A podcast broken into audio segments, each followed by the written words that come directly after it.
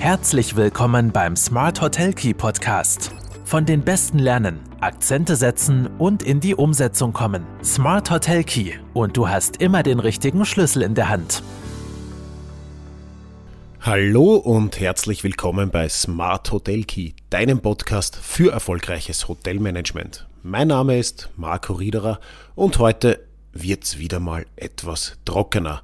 Nein, keine Sorge, ganz so schlimm ist es nicht. Es ist ein wichtiges Thema, es ist trotzdem ein ähm, ja, rechtliches Thema, steuerliches Thema. Es geht um Steuerrecht, um Steuerrichtlinie, es geht um Stornus, No-Shows, äh, vorzeitige Abreisen und vor allem auch um die umsatzsteuerrechtliche Behandlung der anfallenden äh, Gebühren, also Stornogebühren, wann sind Stornogebühren Steuer, Stornogebühren, wann sind sie Schadenersatz, wann muss ich sie sozusagen verusten und wann nicht. Ein ganz wichtiges Thema, weil es durchaus um, auch um viel Geld gehen kann und ein Thema, das immer wieder von Unsicherheiten geprägt ist. So auch vor kurzem bei einer Unterhaltung, die ich führen durfte und deswegen habe ich mich dazu entschieden, ähm, ja, das einmal neu aufzurollen, innerhalb bei uns bei der Gruppe in der Steuerberatung abzuklären und das Ganze in einen Artikel zu verpacken und eine Folge daraus zu machen. Ähm, was ist dieses kürzliche Ereignis? Das kürzliche Ereignis, das ist ein guter Bekannter und Hotelier ähm, mich gefragt hat, wie es eigentlich ist, wenn von einem äh, Seminaranbieter, der ein gewisses Zimmerkontingent hat, dieses nicht ausfüllt, äh, aber bezahlt die, äh, wie diese Storno-Gebühren dann quasi steuerlich zu behandeln sind. Ja, und da war ich mal zunächst einmal ähm, relativ sicher, dass ein äh, sogenannter Leerstand, der dann zustande kommt, ja auch äh, via Schadenersatz zu behandeln ist und deswegen nicht der Umsatzsteuer unterliegt. Aber da muss man ein bisschen aufpassen. Ähm, es gibt ein paar Regularien, wann etwas ähm, umsatzsteuerpflichtig wird und was nicht. Und zunächst muss man vielleicht einmal noch unterscheiden, was ist eigentlich ein Storno, äh, was ist ein No-Show, wovon reden wir da? Ähm, Ganz kurz zur Begriffsdefinition, bevor wir aufs Grundsätzliche kommen und dann in die Materie einsteigen, bevor ich jetzt zu sehr verwirre mit meiner Einleitung. Äh, was ist ein No-Show? Ein Gast, der ein Zimmer reserviert hat und ohne rechtzeitig zu stornieren nicht angereist ist, der fällt unter die Kategorie No-Show. Als Hotel, als Hotelier darf ich dem Gast dennoch eine Rechnung stellen, weil ich habe ja äh, das Zimmer freigehalten und ich bin davon ausgegangen, es war leistungsbereit, ich bin davon ausgegangen, dass er anreisen wird. Stornogebühren allerdings fallen an, wenn der Gast ein Zimmer reserviert hat und nach Verstreichen der mitunter kostenlosen Stornofrist, so es eine gibt, äh, das Zimmer wieder storniert. Im Unterschied zum No-Show nimmt hier der Gast eine Stornierung aktiv vor. Beim No-Show kommt er ja einfach nicht. Äh, und unter einer vorzeitigen Abreise versteht man Gast, der die Leistungen des Hotels zwar in Anspruch nimmt, äh, wenn er die Reise antritt und im Hotel nächtigt, aber äh, der vereinbarte Beherbergungsvertrag wird nicht zur Gänze erfüllt, also er wird einmal erfüllt im Sinne von, äh, ich stelle alles zur Verfügung, der Gast reist jedoch vorzeitig ab und somit kommt es zu einem teilweisen Rücktritt vom vereinbarten Vertrag. Soweit, so gut.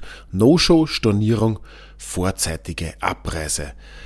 Ähm, in der Hotelbranche, wie gesagt, herrschen immer wieder große Verunsicherungen, wie jetzt No-Shows umsatzsteuerpflichtig zu behandeln sind und äh, wie Storno-Gebühren umsatzsteuerrechtlich zu behandeln sind. Also Leistungen sind grundsätzlich nämlich immer nur dann umsatzsteuerpflichtig, wenn sie gegen Entgelt ausgeführt werden. Der Leistung muss eben immer eine Gegenleistung gegenüberstehen. Zahlungen, die geleistet werden, weil für einen Schaden einzustehen ist, sind jetzt kein Entgelt für eine Leistung und führen daher nicht zu einem Leistungsaustausch. In diesem Fall liegt eben ein echter Schadenersatz vor und Schadenersatz unterliegt eben nicht der Umsatzsteuer. Und das ist jetzt ein riesiger, ein wichtiger Unterschied und der springende Punkt auch gleich. Weil der Schadenersatz wegen Nichterfüllung eines Vertrags und sozusagen auch Stornogebühren sind echter Schadenersatz und sie unterliegen nicht der Umsatzsteuer, aber nur sofern das erhaltene Entgelt nicht dem Nettowert der vereinbarten Leistung entspricht. Also wenn das erhaltene Entgelt, das dann zum unter Anführungszeichen Schadenersatz wird, den Nettowert der vereinbarten Leistung ausmacht, dann ist es umsatzsteuerpflichtig. Langer Rede, kurzer Sinn, 100% Stornogebühren sind umsatzsteuerpflichtig. Also echter Schadenersatz wird dann geleistet, wenn ein Schaden verursacht wurde und für diesen Schaden einzustehen ist. Die Zahlungen allein stellen kein Entgelt für eine Leistung, die der Geschädigte erbringt, dar. Somit erfolgt bei einem echten Schadenersatz auch kein Leistungsaustausch. Gut, wie schaut das jetzt in der Praxis aus? Also ein Gast reserviert ein Zimmer, dann gibt es eine gewisse Stornofrist und danach storniert er aber erst, also erst nach Verstreichen der Stornofrist dann liegt zwar ein Schaden, aber eben kein Leistungsaustausch vor. Es handelt sich dann um einen echten, nicht steuerbaren Schadenersatz und beim Verschicken einer Stornorechnung ist dann darauf zu achten, dass keine Umsatzsteuer ausgewiesen wird. Bei den No-Shows kommt es ebenfalls zu keinem Leistungsaustausch und es liegt ein echter, nicht steuer, äh, steuerbarer Schadenersatz vor. Die Umsatzsteuer wird äh, nicht auf der No-Show-Rechnung ausgewiesen. Und sollte jedoch die Umsatzsteuer auf der Anzahlungsrechnung ausgewiesen äh, worden sein, dann muss man das eben im, Nach, äh, im Nachgang berichtigen. Und mit Bezug auf die Umsatzsteuerrichtlinie wurde auch bisher schon die umsatzsteuerfreie Behandlung von Stornogebühren im Hotelbereich äh, von der österreichischen Finanzverwaltung anerkannt. Bei einer Anzahlung fehlt es jetzt an einer wechselseitigen finalen Verknüpfung, da diese Gebühr normalerweise eben nicht das primäre Ziel des Leistenden ist. Reist der Gast an, wird die Vorausbezahlung auf den vereinbarten Preis angerechnet und sie unterliegt auch der Umsatzsteuer. Tritt der Gast jedoch vom Vertrag zurück, dann stellt das einbehaltene äh, Angeld, die Anzahlung, eine Entschädigung für diesen Rücktritt dar. Sie ist eben kein Entgelt für eine Dienstleistung und ist doch kein Bestandteil der Besteuerungsgrundlage der Mehrwertsteuer und darum muss man es dann berichtigen. Ähm, Vielleicht ein kurzes Beispiel, das auch in der, in der äh, Umsatzsteuerrichtlinie angeführt ist.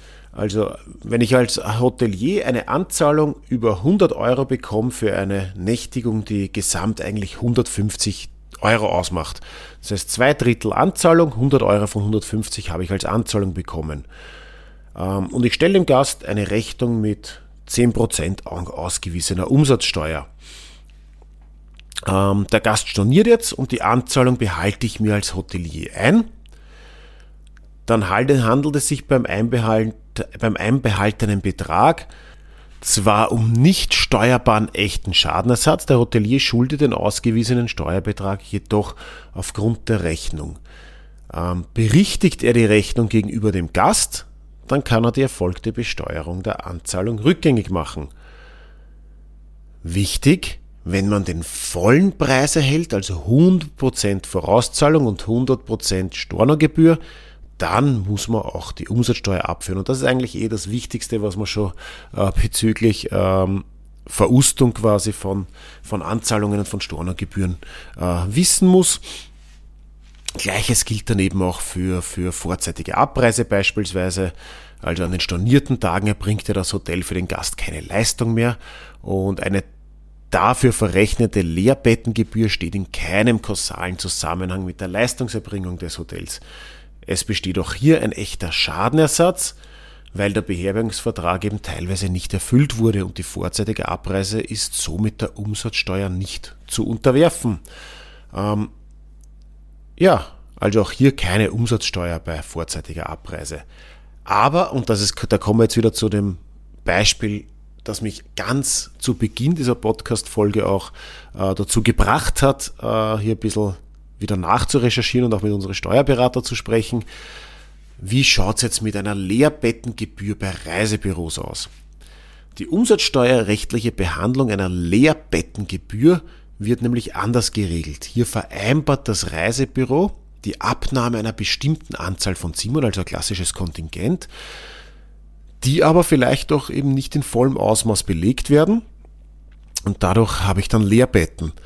Hier besteht aber sehr wohl ein kausaler Zusammenhang mit der vom Hotel erbrachten Leistung, äh, weil davon ausgegangen wird, du hast dir die Betten auf jeden Fall aufgrund dieser Kontingentvereinbarung äh, als Hotelier hergerichtet, du warst ja schon leistungsbereit, es besteht ein Leistungsaustausch, die Entgelte für Leerbetten sind deswegen auch umsatzsteuerpflichtig.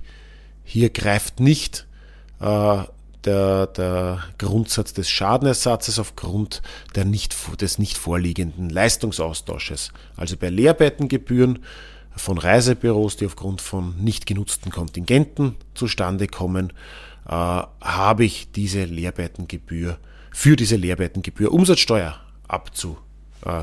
abzuführen. Nochmal ganz wichtig, das, wichtig äh, die, die, das Fazit nochmal wichtig zusammengefasst.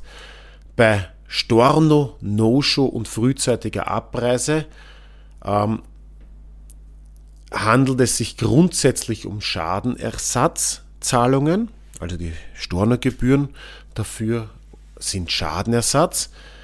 Wenn ich 100% des Nettobetrages der vereinbarten Leistung als Schadenersatz oder als Stornogebühr einhebe, dann muss ich Umsatzsteuer abführen wenn ich nur einen Teil des vereinbarten Nettobetrages als Stornogebühr, als Schadenersatz einhebe, dann ist dieser Umsatzsteuer frei. All diese wichtigen Infos und einen Artikel, einen äh, zusätzlichen Artikel mit äh, zum Download habe ich im äh, habe ich im Blog angeführt, gerne zum Nachlesen. Sollte was unklar sein, bitte schreibe es in die Kommentare, lass es mich wissen. Äh, wenn du denkst, diese Umsatzsteuerthematik, die ist auch für den einen oder anderen deiner Kollegen interessant, dann teile den Artikel doch gerne, leite ihn weiter. Wenn du es noch nicht getan hast, dann abonniere den Podcast, gerne auch auf den Plattformen, wo es möglich ist, äh, diesen zu bewerten. Ich freue mich über Feedback, über Anregungen und vor allem freue ich mich, wenn wir uns nächste Woche wieder hören. In diesem Sinne, alles Gute und werde noch erfolgreicher im Hotelmanagement.